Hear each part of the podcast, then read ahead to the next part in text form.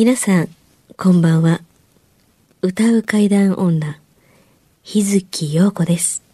怪奇レスラーならぬ怪談大好きプロレスラー、松山勘十郎です。怪談を集めて47年。怪異収集家の木原博勝です。この番組は、オカルト番組でも、心霊番組でもありません。怪異収集家である作家の木原博勝さんが、実際に直接取材した実話怪談を語ります。日本で唯一の怪談専門ラジオ番組です。木原さんといえばあの今や伝説の実話怪談本、新耳袋シリーズの作者でもおなじみですよね。他にも、うずしお怪談やつくも怪談といったヒットシリーズも出版されてますよね。その木原さんによるこの世のものではない話、もののけの話、不可思議な話といった実話怪談を季節に関係なく毎週聞くことができるなんて、怪談マニアにとっては夢のような話ですよね。夢どころか悪夢よりも素晴らしいことですよ。それでは、あなたが最後まで無事にお聞きできることを祈ってます。怖い水曜日、存分に味わってください。先週の放送の最後で、はいあのーそもそも番組の投稿で、ま、黒い影を見ました。人、あ黒いそうそうそう人影みたいなような話の延長上の最後に、えー、カンちゃんがですねは、いちらっと、あ僕は、白い白いスカートのようなものを見たことがそうそう言ってた。ある。うん。で、思い出した話しちゃうの？いや、そうなんですよ。あのー先週それで引きだったんですけれども、はい。9月の、えー7日、8日、9日だったかな、はいえー島根県松江市、階段のふるさと松江で、うんえー松江階段談義と、えー、首林道八雲というのを2つ合わせてやっている、えー松江会期園の5回目のをやったんですよ。うんで9月の8日、島根県立図書館で、図書館のご好意で会談をやってください。しかもその、松江にまつわって会談をやっていただけませんかというオファーをいただきました。うん。で、普通の時間ではなくて、図書館を全部終わらせた後で、うん。あのーホールに椅子を並べて、まあ、図書館ですから、はい。うん、あのー普段だったら、あの、人々が行き交うホールのところを会場に見立てて、えー図書館の職員の方、すごい看板から何から何まで作っていただいて、ステージまで作っていただいて、立派な階段の舞台を作っていただいたんですよ。そこでその階段を、えー2時間語るっていうのを、当然僕のことですから、オーバーしまくって喋る。この真っ最中に、うん。あのーどう説明していいのかわからないんですけれども、あの、自分の背後のずっと向こうに、はい。目の前のお客さんしかいないんですよ。はい。うん。で、それを取り囲むように話を聞くことも含めて、あのー正面も落とすので、はい何かあってはならないというので、図書館の職員全員の方が、あの、壁際にくっついてお客さんを見守るように、あの、見ているので、うんうんうんうん館内には誰もいないんです。そのホール以外には。それがね、あのー僕の直感が言うんですよ。あの、人がいるって。後ろの方に人がいると思った、ちょうどその時に、あの、お客様の何人かの目が泳ぎ出したのが分かったって。あれと思った時に、お客さんがこう、チラチラチラチラ僕のあの、左の向こうをずーっと、チラチラチラチラ見始めたりするんです。でね、あの、自分の直感を信じる人間ですから、皆さん、左には何もありません。あの、何もないですから、僕の方を見てお話聞いてください。ってに、大丈夫ですから、みたいな話をするんです。これ多分、その時にいらっしゃった方がラジオ聞いてて確かにそうだったというふうに証言取れると思うんですけれども、えー、流れにケチがついたので、この後、ちょっとしてから休憩取るんですよ。うんうん。うん。え、じゃあここ、ここらで、あの、ちょっと休憩にしましょうかっていうふうに、はい。えー取ったところで、うん。えー図書館のご好意で、図書館にもかかわらず、僕の本の、あの、と隣のトトロのあの本、あの、はい。二人のトトロっていう本と、うんうんもう一つのパルスと、怪談本を、あの、物販させてくださったんですよ。まあ。図書館で本売ってええなんていうことはなかなかないんですけど、あの、ご好意で、うん。あの、売ってくださったんですけど、売ってくださったのが、あのーこの辺一帯の、あの、大手書店チェーンの今井書店の店員さんと、うちのマネージャーが売ってたんですよ。この二人がダーッと駆け寄って、木原さんナイスセーブって、何？って言ったら、あの、話してる最中に、あの、やっぱりね、み、見てて分かったらしくて、あれ？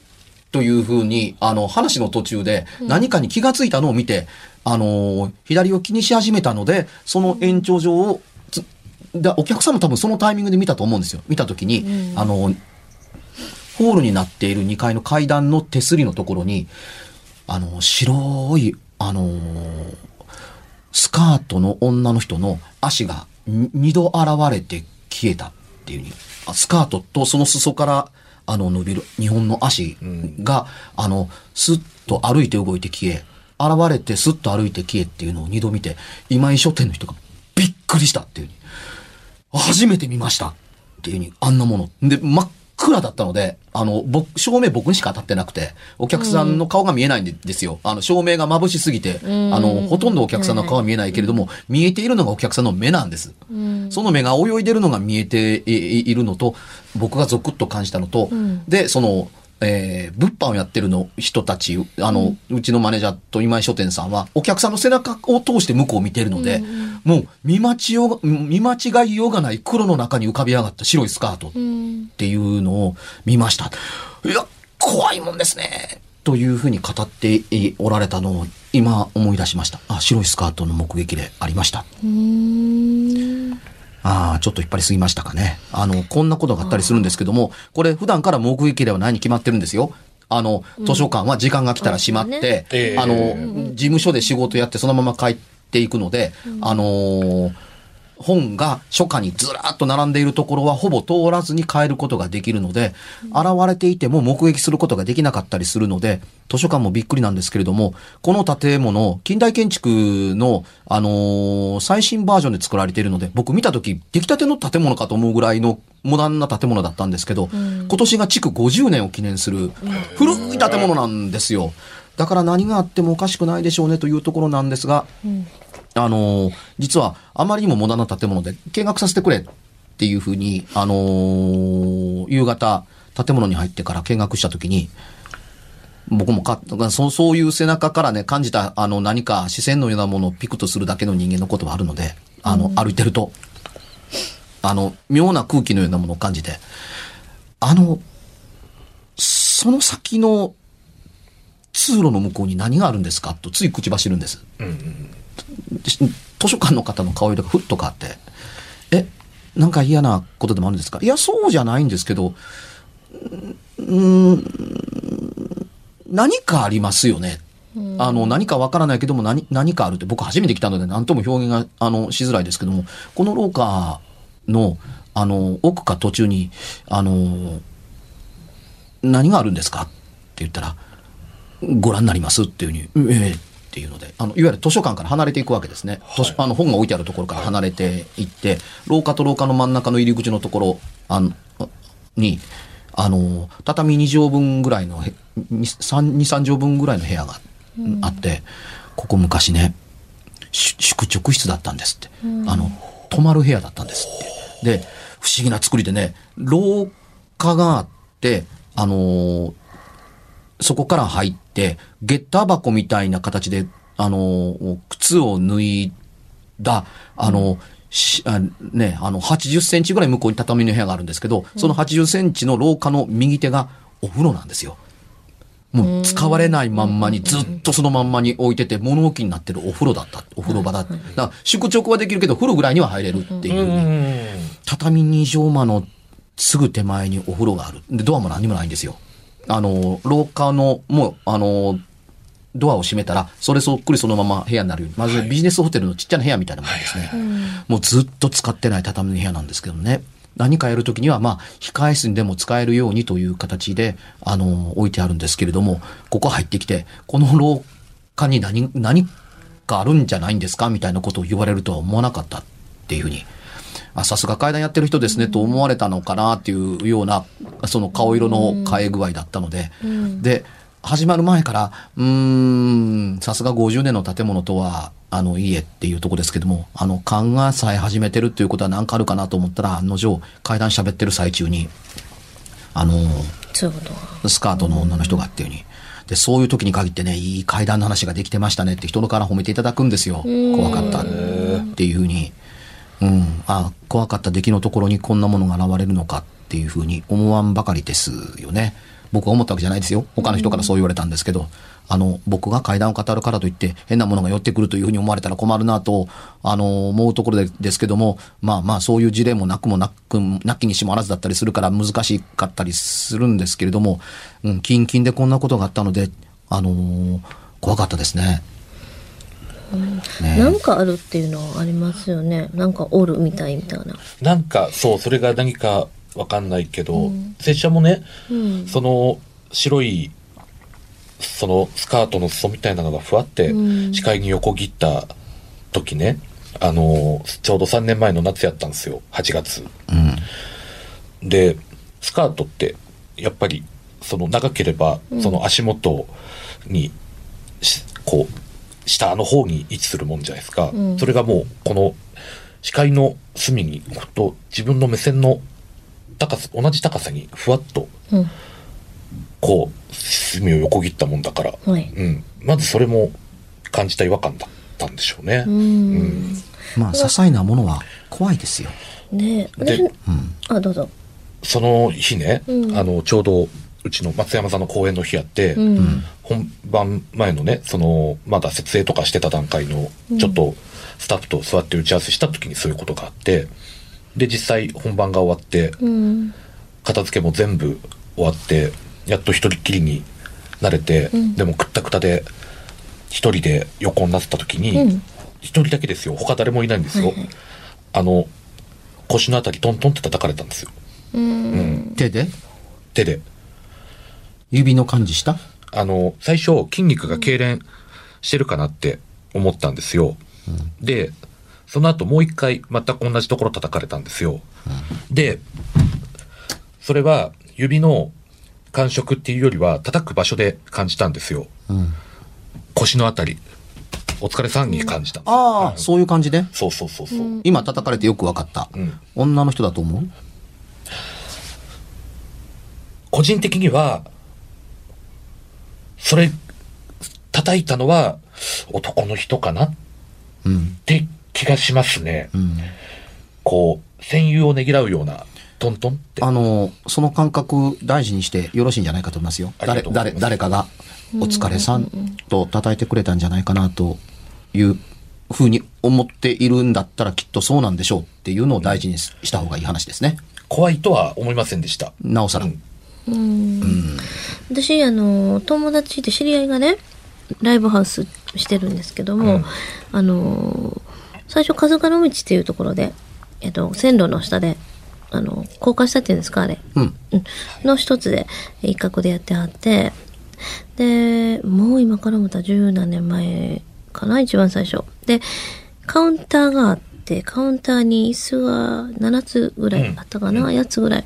で、なぜか、一番左端入ってすぐのカウン、あの、椅子に、なんか誰かおるようなずっと気がするから、一個避けて座ったんですよ。ガラガラやったけど、その日。うん。一個受けて隣に座ったら、え、なんでひずきちゃん、ここ座らんかったんって聞かれたから、マスターにね。いや、なんか、誰かおる感じはするねんって言ったら、やっぱりかって言われて、うん。で、えどうしたんって言ったら、他の人もそう言うって言うんです。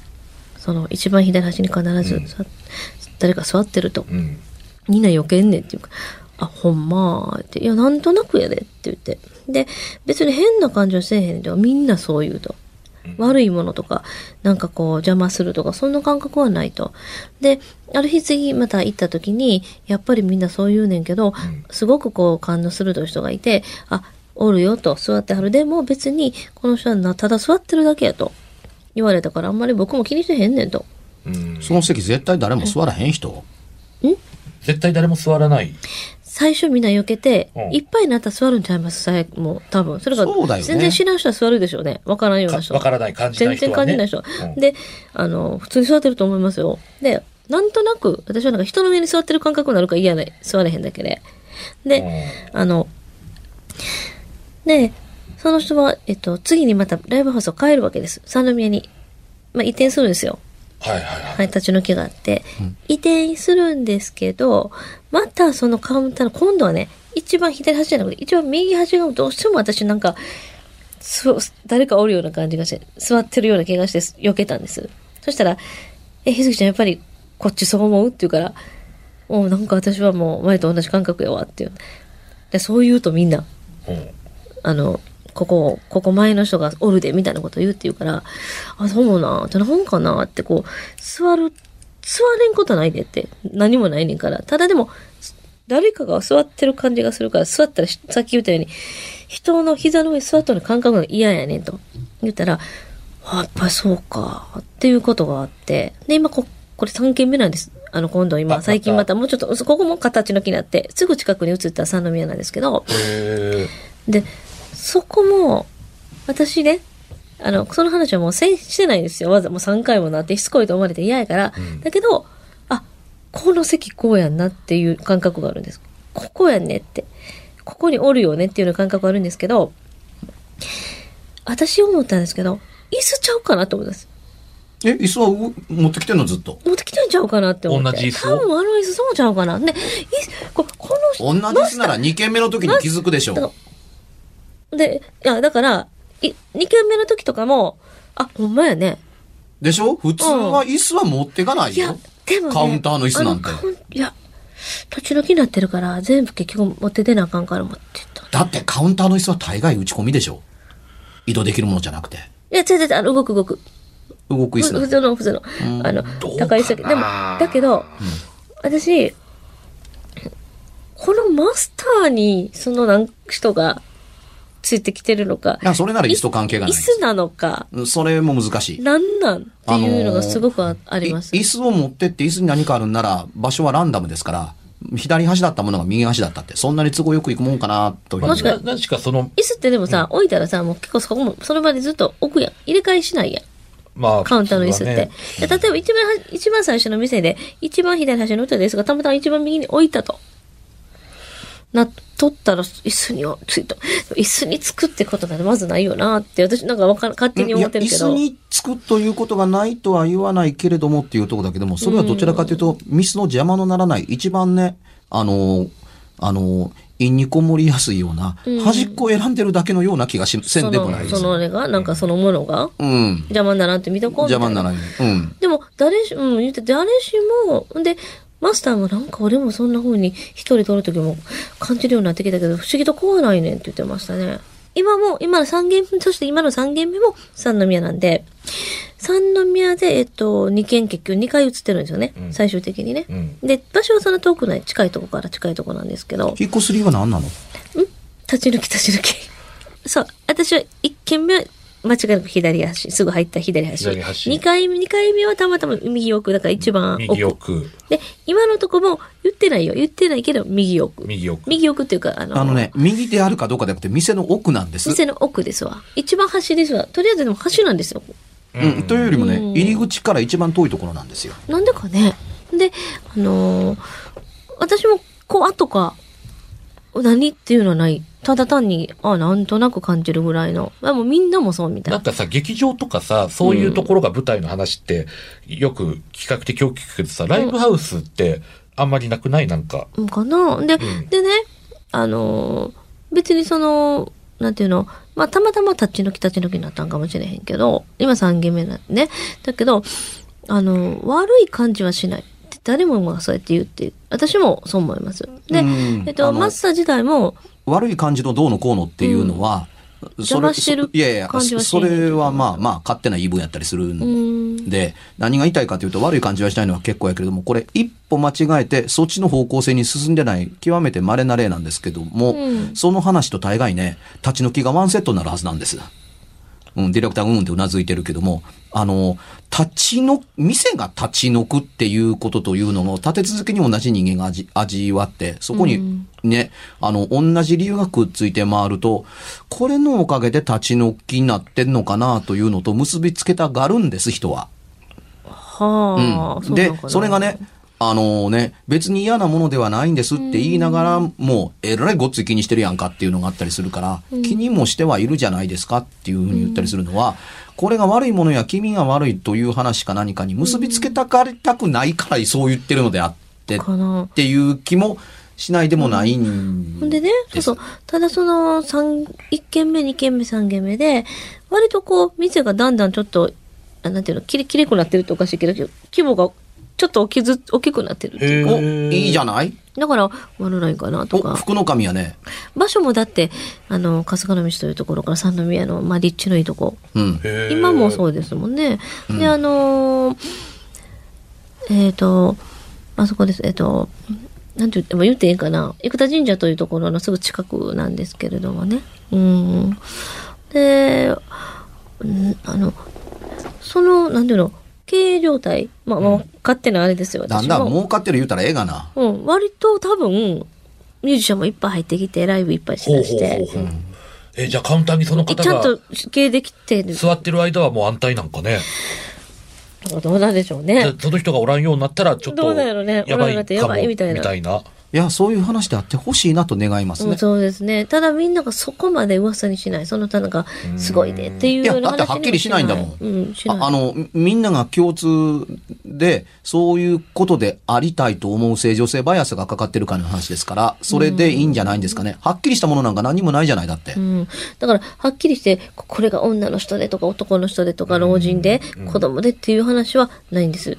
みんなやっぱり多分、同じような感じちゃいます。私とこう、なんかここ座ったら人がおるような感じとか、一個余計よぐらいの。まあでもねあの、座りたがらない椅子が1個あるというデッドスペースになりがちなものだったりするにもかかわらず、あの、店が繁盛しているというわけのわからないことが起こったりするわけだったりするから、うん、だいたい一人分の単位面積分ののお金が減ってるようなもんだったりするわけですから、なかなか人が座らないんなら。知り合いのライブがこの間あったから、覗いたんですよ。で、結構お客さん入ってたんですね。うん。で、やっぱりそこのわけ、一個空いてるんですけど、空いてたんですね。で、私は座るちょっとあれやから、立った、立ってたんですよ。あの、カウンターの横で。その、椅子の横の、で、立って、マスターと喋ってたんですけど、まあ、その日のミュージシャンは、ドンってそこに後から座ってましたね。そんなもんです。この人分からへん、なんか気づかへんねやろなと思いながら。いや、な、実際何もないからだと思うんですっていう気がしなかないですけども、でも、いい方向に結びつけていい話になるならそれに越したことはないと思うんですよ。そうですね。なんかね、か不思議やなと思う何にもないのに何かある何かある何かあるというといつの間にか何かがあるかのような話が成立しやすいことは成立しやすいんですけども、それはね、本当そう思います。そううんで、確かにでも、一一番最初の一軒目、あの、高架の下の、でやってる時は、確かにここ一番端っこ入って、それはでも奥じゃなくて入って一番端でしたね。うん。うん、なんかなっていうのはすごい思いました。まあ、端も奥も同じようなもんで、真ん中ってことはないんで。テーブルもありますよ、もちろん。いや、そんな話をしてるのではなくて、うん。そういうことがふっとありましたね。今、ふっと思い出しました。普段からあんまり気にしているはあれでもないんで。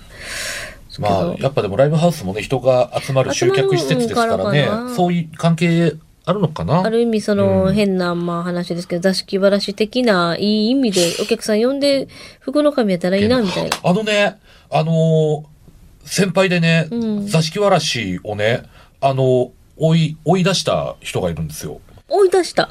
あのー座敷わらしっぽいぽい。子。こ。でも、その後、その人の家は別に何も変わりはなかったから、うん。あ、別に座敷わらしっていう感じじゃなかったのかなみたいな。見た目、自分のイメージが座敷わらしっぽかったいや、あのね、ちょっとお二人さん、はい。あの、聞いてるお客様がね、うん。えーっと、ドン引きしてるのが僕には目に、あの、映るようなんですけども、うん。あの、家の中に子供の何かがあったからというので、座敷わらしと呼ぶのは間違いです。なんかさ、うん。み、あの、座敷わらしというのをイメージして、あの、みんなが描く絵があるやん。大体ね、こ大んな感体こんなじかなっていう。感じで書いてある。昔からのあの、あの、なんていうの、そういうなんか本とか絵本とかに、もうあのイメージつきすぎなんやろね。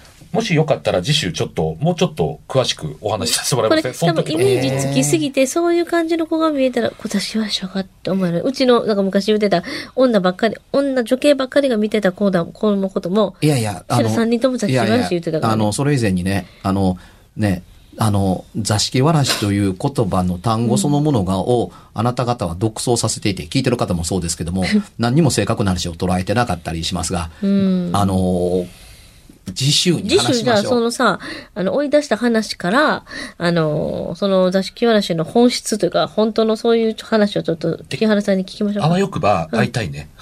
や、それは会いたいですよ。ね。うんどんな形にしろ。ね会いたい、ね会いたい、会いたい、会いたい。まあ、そんな日月陽子は、ひえーひらがなにつの点々で日月陽子で検索してください。いろいろ情報が出てきます。えーそんな松山勘十郎は、松山市の松山に、えー勘は両津勘吉の勘、漢数字の10、はいで、老は、あの、右側が月じゃない、ほがらかじゃない、老。うんそれ、こっち紙読んどかな分からへん、あれやんか。勘。勘。ちょっと難しいけどね。はいよろしくお願いします。えー、木原くんはよかったらツイッター、木原博勝でツイッター出てきますので、ツイッターの情報をき読んでいただければありがたいです。はい。来週は座敷わらしの、そんなこんなが聞けるかも。番組では、1回216円でダウンロードできる、別冊怪談ラジオを販売しております。ちょっと普通の地上波のラジオでは放送できない僕の体験を、あの、語っています。二度と本の形でまとめるつもりのない話が入っていますので、ぜひお聞きになってくださればと。どうやったら帰るの？詳しくは、ラジオ関西の怪談ラジオのホームページをご覧になって、ぜひともお買い求めいただければと思います。今夜はいかがでしたでしょうか？何もなければいいんですが。え？ちょっと、あなたの城、誰ですか？番組では、お便りや感想のほか、あなたが体験した怖い話や、あなたが聞いた身近な人の不思議な体験、また、怖い写真や、曰く因縁のあるものなどもお待ちしています。メールの宛先は、階段アットマーク、jocr.jp、k-a-i-d-a-n アットマーク、jocr.jp。ファックスは078-361-0005、078-361-0005。おはがきは郵便番号650-8580、ラジオ関西、階段ラジオ、怖い水曜日まで。ぜひ、本物の怖い話を私に教えてください。お相手は、歌う階段女、日月陽子と、怪談大好きプロレスラー、松山勘十郎と、そして階段を集めて47年、木原博勝でした。それではまた来週、お耳にかかりましょう。この一週間、あなたが無事でありますように。